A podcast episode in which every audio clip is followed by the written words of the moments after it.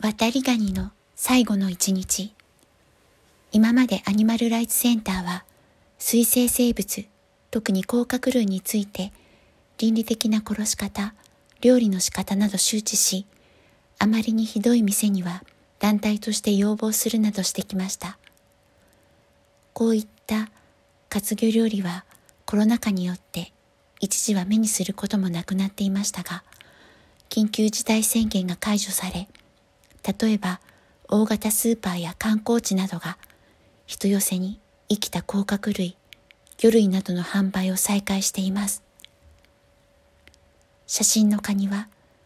地方のある道の駅の土産物売り場で販売されていました。日本の暖かい海中に生息し、渡りガニやガサミという名称で売られる手のひらぐらいの大きさのカニです。カニを最大限苦しめる生きたままの調理法。この渡りガニの食べ方を紹介するサイトには、おすすめの料理は蒸しガニ、焼き、蒸し、茹での順でうまい。簡単でうまいのが蒸し。生きていれば頭をまな板に打ちつけ脳震盪を起こさせる。自節と言って自分で足を切り離す。蒸し器に甲羅を下にひっくり返して入れると、旨味が流れ出しにくい。酒少々を振りかけ、20分ほど蒸して出来上がり。とありました。このほか、生きたまま、キッチンバサミでぶつ切りにする。串刺しにして焼く、浜茹でなど、食用のカニたちは死ぬ前に大変苦しい思いをします。それについて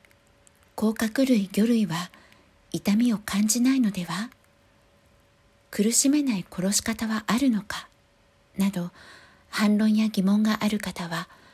文章末に示したアニマルライツセンターの過去記事をご参照ください。活魚販売イコール展示販売。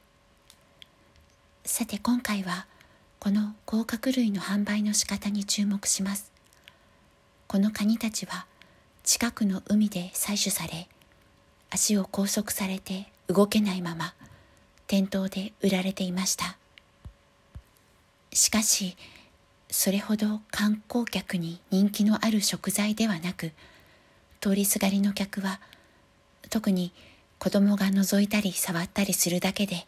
正直言ってこのカニを買い求める人は少ないと思いました。要するに食材としてはプロの料理人でないとなかなか調理しにくいのです。それでもカニたちはもちろん食べるものも与えられず乏しい海水だけで生きている限り数日そのまま放置されます。これまでアニマルライツセンターは畜産動物の最後の一日に注目して活動してきています。多くの屠殺場や食鳥処理場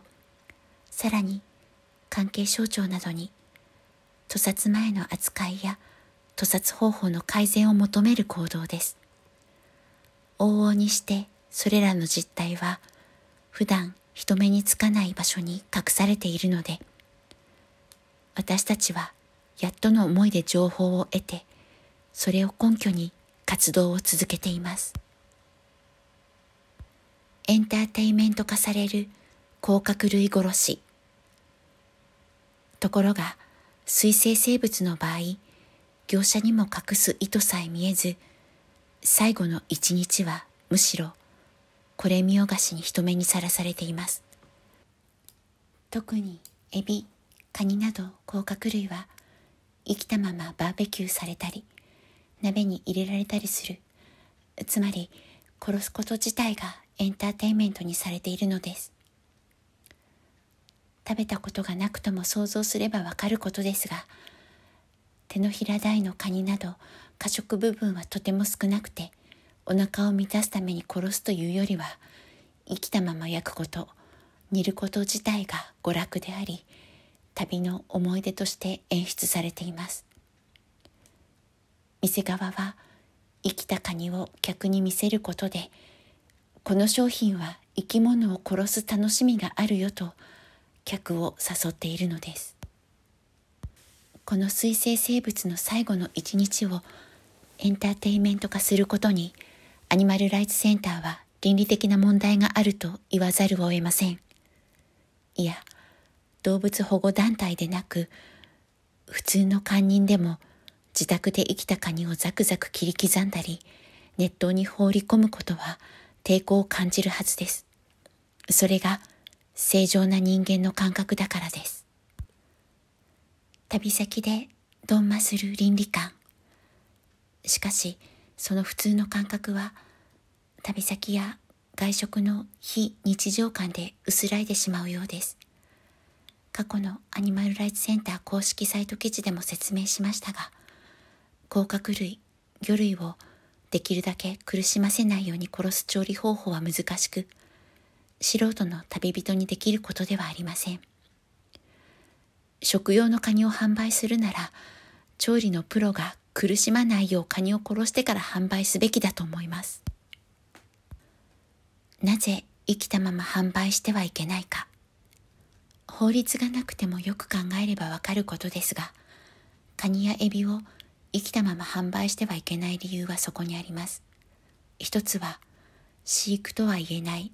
不十分な水槽で、しかも拘束し続ける展示販売であること。もう一つは、生きたまま販売すれば、素人が粗雑な方法で殺して食べることになり、水生生物の最後の一日が一層悲惨なものになること。だから私たち倫理的な消費者は、死んだカニを売るより生きたカニを見せ物にして売った方が人寄せになると考えるビジネスに対して、それは間違っていると教えてあげなければいけません。見かけたその場で意見することが難しければ、帰宅してから電話やメールで伝えることもできます。食用の生物としては、地上最悪の販売方法をされている甲殻類のその最後の一日を改善することは誰にでもできる活動なのです。甲殻類の生命への無関心。しかしその改善への道はとても険しい。アニマルライツセンターは現在、養殖エビの目を切らないよう飼育方法を改善するエビの命も大事キャンペーンを行っていますが、その街頭活動に対する反応は畜産動物に比べてもシビアです。だって畜産動物は食用でしょ？と面と向かって言う人は最近減ってきたと思いますが、エビについては食用なのになぜこんなキャンペーンをするのか？と悪気なく不思議に思う人がいるそうです。しかしその分エビやカニに対する意識を高めるということは他の動物の最後の一日を改善するボトムアップにもつながります。